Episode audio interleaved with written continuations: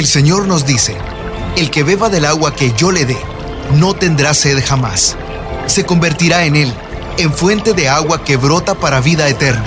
Y para conocer más de esa agua que nos da vida, Buenos días en el camino presenta El Cántaro, un segmento conducido por el padre José Román Flecha, doctor en teología moral, quien nos orienta sobre la verdad de nuestra fe.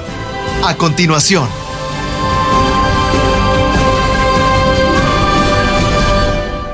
Mis queridos hermanos, soy el padre José Román Flecha de la diócesis de León en España. Bueno, hoy celebramos la fiesta de la conversión de San Pablo. En esta estación de radio se organizan una y otra vez diversos momentos de metanoia. Bueno, ¿y metanoia qué significa? Eso significa conversión, significa el cambio de mentalidad o significa, como ha dicho el Papa Francisco hace poco, ir un poco más allá. Es renovarnos por dentro. A veces pensamos que convertirse es cambiar de religión. Mm, bueno, y, y, Pablo cambió alguna vez de religión. Eso es una cosa para discutirlo. O lo que hizo fue profundizar de verdad en la suya, en la propia conversión. Hace algún tiempo la editorial Edivesa me pidió que escribiese un libro que se titula así, San Pablo y convertidos de la Biblia. Y no solamente hablé de Pablo, sino de otros hombres y mujeres del Antiguo Testamento y del Nuevo. ¿Y en qué consistió su conversión? Mm, unas veces fue una conversión moral, es decir, dejar el pecado para aceptar los mandamientos y aceptar vivir en la voluntad de Dios. Y otras veces fue profundizar en su propia fe y descubrir la grandeza de lo que estaban creyendo. Y alguna vez, como en el caso de Zaqueo, eh, es un convertido a la justicia, es un convertido a los pobres. No se dice que dejara de ser judío y que se bautizara, no, pero empezó a compartir sus bienes con los demás. Así que hay unos conversos que lo son en cuanto que cambian de religión y otros en cuanto que viven con más firmeza su propia devoción. Bueno, ¿y qué le ocurrió a Pablo? Pablo, también llamado Saulo, Saúl, como el rey Saúl de la tribu de Benjamín, él era también de la tribu de Benjamín, era judío, pero como él dice en el libro de los Hechos de los Apóstoles, en el capítulo 22, yo soy judío, nacido en Tarso, de Cilicia, pero educado en esta ciudad, en Jerusalén, instruido a los pies del maestro Gamaliel en la exacta observancia de la ley de nuestros padres. Estaba lleno de celo por Dios, como lo están todos ustedes el día de hoy, y así lo estaba diciendo ante el Sanedrín en presencia del sumo sacerdote. Y yo perseguía muerte a este camino. Es curioso que al cristianismo, a la fe, al seguimiento de Jesús lo llama el camino. Yo perseguía muerte a este camino, encadenando y arrojando a la cárcel a hombres y mujeres, como puede atestiguármelo el sumo sacerdote y todo el consejo de ancianos que están aquí presentes. Pablo daba testimonio de su propia conversión que conocían todos aquellos. Es la lectura que hemos leído hoy en la Santa Misa. Pero el libro de los Hechos de los Apóstoles, antes, en el capítulo 9, porque cuenta tres veces, por cierto, la conversión. Bueno, en el capítulo 9 es el autor del libro, que puede ser Lucas, el que dice, Saulo, respirando amenazas y muertes contra los discípulos del Señor, se presentó al sumo sacerdote y le pidió cartas para las sinagogas de la ciudad de Damasco, para que si encontraba algunos seguidores del camino, hombres o mujeres, los pudiera llevar atados a Jerusalén. Yo tengo una pregunta, como dice alguno de nuestros oyentes, tengo una pregunta. ¿Y la iniciativa partió del mismo Saulo o partió de los sumos sacerdotes, partió del Consejo Judío? No lo sé. Porque en un lugar parece que mm, es él el que lo decide y en otro lugar parece que se lo encargan. El caso es que Saulo se encontró a sí mismo de camino hacia Damasco y era aquel un camino que le había de llevar a donde él nunca hubiera podido imaginar.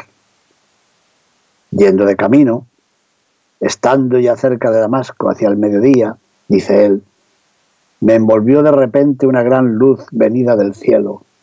Caí al suelo y oí una voz que me decía, Saúl, Saúl, ¿por qué me persigues? Y yo respondí, ¿quién eres, Señor? Y él me dijo, yo soy Jesús, el Nazareno, a quien tú persigues. Bueno, al leer este texto yo siempre recuerdo un cuadro de Michelangelo Merisi da Caravaggio, perteneciente a la colección Odescalchi. El maestro, todavía joven, representa una escena tan abigarrada como teatral. Pinta yelmos, escudos, lanzas, corazas, paisaje, arbustos y hasta el mismo Jesús, que sostenido por un ángel se dirige a un Pablo semidesnudo que se cubre el rostro barbudo con sus manos. Le interesa al pintor la acción más que el sentimiento del apóstol. Pero unos años más tarde, este mismo pintor, que cito tantas veces, el mismo Caravaggio, pintó otra conversión de San Pablo, que se encuentra en la capilla, una capilla de Santa María de las Gracias, Santa María del Popolo. Me gusta mucho ese cuadro y cuando voy a Roma suelo ir a verlo. Allí el protagonista parece ser el caballo del que Pablo ha sido derribado y que es sostenido por un misterioso personaje. A juzgar por los pies descalzos, eh, Pablo más parece un esclavo que otra cosa y el que le sostiene el caballo también parece otro esclavo. Bueno, y Pablo es relativamente joven y ahí lo tenemos tendido por tierra. Tiene los ojos cerrados, el rostro como absorto, como si estuviera escuchando. No parece desmayado y los brazos los tiene levantados con las palmas bien abiertas, como expectando, esperando algo. Pero el verdadero protagonista en ese cuadro es la luz. El rayo de luz que proviene de arriba, del ángulo superior derecho, y que se dirige a Pablo, claro. No hay paisaje, no, no. Tampoco hay acción, no. Solo queda, ¿qué queda? El drama interior que se adivina en ese hombre derribado de espaldas por los suelos y cegado por la luz, por una luz que le llega de lo alto. Bueno, ese cuadro es admirable y resume el relato de los hechos de los apóstoles. La hora del día es mediodía, parece, es la hora de la verdad, de la gracia, la presencia de la luz que llega del cielo subraya lo imprevisto de esa experiencia religiosa. La caída por el suelo, ¿qué nos dice? La impotencia de aquel elegido ante la fuerza sobrenatural. Y la voz de lo alto, la voz de lo alto es un poco ambigua. Descubre la identidad de lo sagrado y revela los confines del misterio. Bueno, y alguien lo llama. Saúl, Saúl, Saulo, Saulo. Es una revelación. Jesús se manifiesta y dice estar presente en los que le siguen. ¿Por qué me persigues? Y Saulo podía decir, si yo a ti no te persigo, ya me han dicho además que ya estás muerto, ¿cómo te voy a perseguir? San Agustín, en un sermón que predicó en el día de la fiesta de San Pablo, dice, a Pablo, a Saulo, se le acorrala para que perdone y pueda ser perdonado. El lobo se transforma en oveja.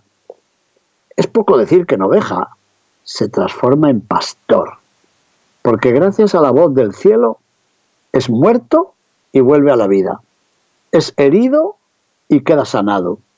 Es derribado el perseguidor y se levanta el predicador. ¿Qué gracia es esta sino la gracia misma? Me encanta este comentario de San Agustín. Pero dice más cosas. San Agustín no se callaba. Dice, herido por esa voz, fue derribado en cuanto perseguidor y levantado como predicador. Perdió la vista de la carne para conseguir la vista del corazón. Recobró la de la carne, ¿para qué? Para predicar de corazón. Saulo fue librado de un hombre malo. ¿De quién fue librado? Y San Agustín responde, de él fue librado del mismo Saulo. Qué bonito comentario. Bueno, con estas observaciones San Agustín se hace eco de un juego de contraposiciones que había ya introducido el texto bíblico, porque en el texto bíblico también se nos dice que ha visto el resplandor de la luz y queda ciego. Sus acompañantes han visto la luz y sin embargo continúan con vista. Saulo oye la voz que viene de lo alto, pero los que le acompañan no pueden oírla. Bueno, y un día se preguntará el mismo Pablo, ¿cómo creerán las gentes en aquel a quien no han oído? Así que una y otra vez se juega con todos los sentidos. Qué bonito. ¿Y qué le dice el Señor? Porque Saulo pregunta, ¿qué he de hacer, Señor? Y el Señor le dice, levántate y vete a la ciudad de Damasco. Ahí es a donde iba, ¿no? Pero iba a perseguir y a matar. Y ahora, levántate y vete a Damasco. Y allí se te dirá todo lo que está establecido que hagas. Es muy, muy hermoso este texto. Saulo llega a Damasco, como era su intención, pero ¿de qué forma? Llega de una forma muy diferente a la que él había imaginado. El celo por la suerte religiosa de su pueblo, de Israel, lo había puesto en un camino que iba más allá de lo que él pensaba. El perseguidor de los discípulos del Nazareno ahora tenía que ser atendido por Ananías, que era uno de los discípulos a los que él iba a perseguir. ¿Qué les parece? Si en aquellos discípulos él perseguía a Jesús, en esos mismos discípulos ahora se le acerca a Jesús con un mensaje de vida y con un gesto de acogida. ¿Y quién era el que le recibió? Un tal Ananías, hombre piadoso según la ley, bien acreditado por todos los judíos que habitaban allí, vino a verme, lo cuenta el mismo Saulo, Pablo, y presentándose ante mí me dijo, Saúl, hermano, hermano, al que venía a perseguirles. Saúl, hermano, recobra la vista. Y en aquel momento le pude ver. ¿Cómo me gusta esta figura de Ananías? Es un apóstol, es un profeta, tiene el don de curación, qué sé yo. Y Ananías dice a Saulo, el Dios de nuestros padres te ha destinado para que conozcas su voluntad, para que veas al justo, para que escuches la voz de sus labios. ¿Por qué? Porque has de ser testigo ante todos los hombres de lo que has visto y oído. ¿Y ahora? ¿Qué esperas? Levántate, recibe el bautismo y lava tus pecados invocando su nombre. Así lo cuenta el mismo Saulo, Pablo, y lo tenemos en el libro de los Hechos de los Apóstoles, en el capítulo 22, versículos 6 al 16. Bueno, ¿qué podemos ver en este relato? Primero, que Ananías es un judío, pero es un creyente, que permanece atento al Dios de sus padres, sí, y se muestra dispuesto a cumplir la voluntad de Dios. Pero además está unido a las mejores tradiciones de Israel, que se refleja en el título de hombre piadoso según la ley. Pero Ananías se refiere a Jesús calificándolo como el justo, o sea que es un judío que ha ido descubriendo a Jesús y sabiendo que en Jesús se manifiesta la justicia de Dios. Y la justicia es una de las grandes cualidades que manifiestan a Dios nuestro Señor. Bueno, tres cosas les he dicho ya. La cuarta, que Ananías reconoce al Dios de sus padres y sabe que ese Dios de sus padres es el que ha destinado a Saulo para que acoja a Cristo y a su mensaje. Cuarto. Quinto, ¿qué más nos dice? Que Saulo ha sido llamado para que pueda ver y escuchar al justo. Ya recordamos que Moisés había escuchado a Dios, pero no había logrado ver su rostro. Bueno, tampoco Saulo ha visto a aquel cuya voz ha escuchado en el camino. Cinco puntos van. Sexto, el encuentro con Ananías supone para Saulo un momento estupendo, un momento privilegiado para poder discernir su propia vocación. Ha sido llamado para algo. ¿Para qué? Para ser testigo de Jesucristo. Para ser testigo de lo que ha visto y ha oído. Séptimo, este texto, además, incluye la palabra de Ananías que invita a Saulo a levantarse para recibir el bautismo. Y es interesante eso, porque en el itinerario, en el camino cristiano, al anuncio del mensaje sigue también la celebración sacramental. Número 8. El bautismo de Saulo, también llamado Pablo, se presenta como un modelo del bautismo de todos los creyentes en Jesucristo. Número 9. La invocación del nombre de Dios es una nota de todas las religiones, también de la religión de Israel. Bueno, pues Pablo es invitado por Ananías a iniciar un camino, un camino de fe que parte del invocar el nombre del Señor Jesús, que se le ha mostrado en el camino. Invocar el nombre santo. Y así Saulo se sitúa en la tradición de su pueblo.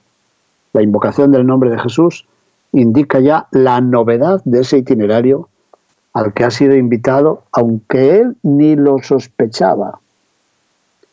Y diez. Bueno, anteriormente el mismo libro de los Hechos de los Apóstoles había dicho que había habido una imposición de manos, un rito sacramental ya admitido por las primeras comunidades.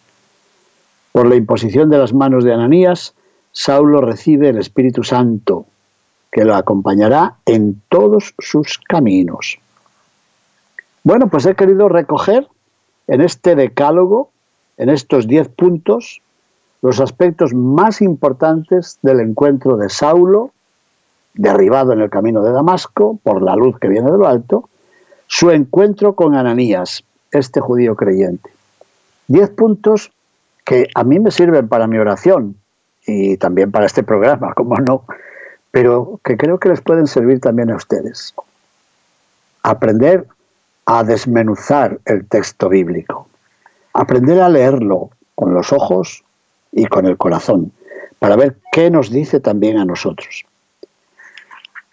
Yo creo que alguna vez he hablado, sí, hace poco, de los espléndidos mosaicos de la Catedral de Monreale, en Sicilia, y de la Capilla Paletina, Palatina de Palermo, también en Sicilia. Bueno, pues allí hay una representación del bautismo de Saulo. Allí se le ve encogidito en una pila bautismal que parece una gran copa, y allí vemos al fariseo que renace a una nueva vida, que viene a modificar las hondas razones de su existencia.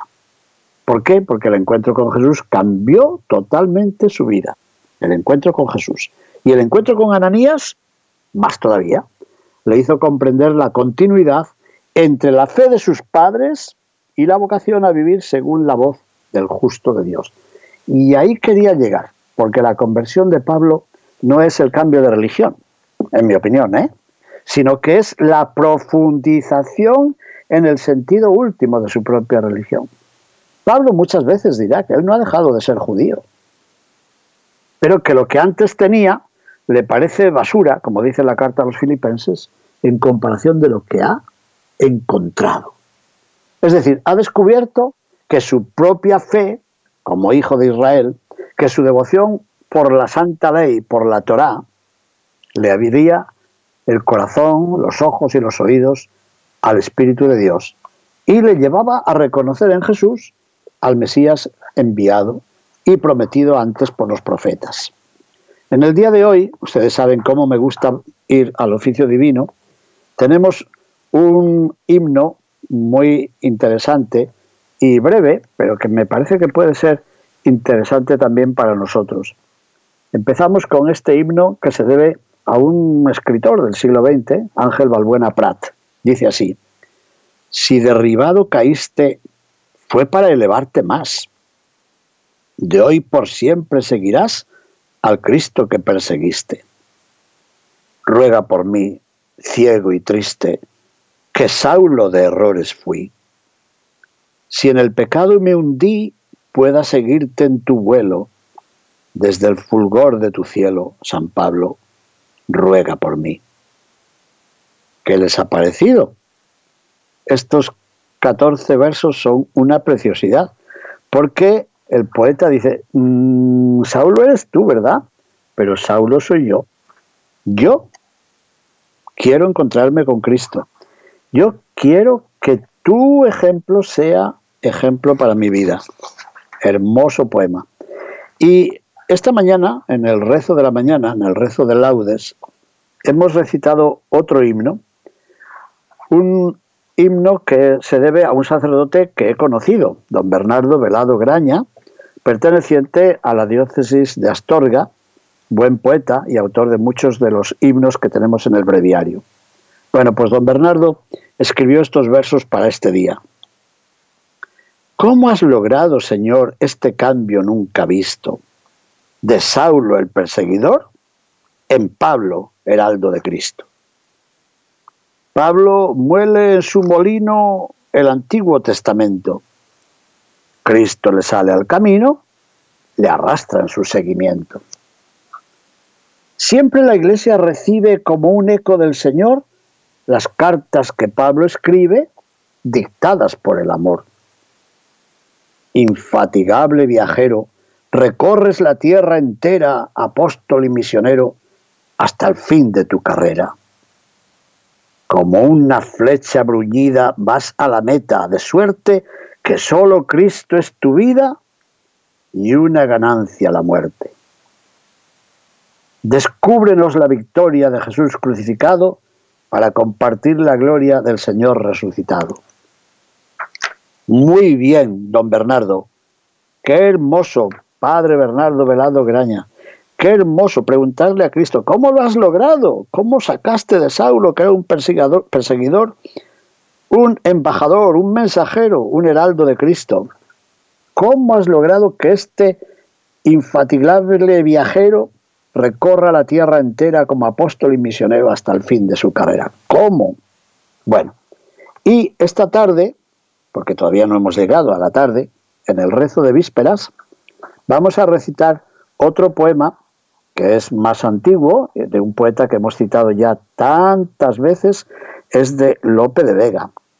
Y dice así, con presunción de bélico soldado, Galán sala, sale y feroz Pablo atrevido, que si ahora en la cuenta no ha caído, caerá muy presto del primer estado.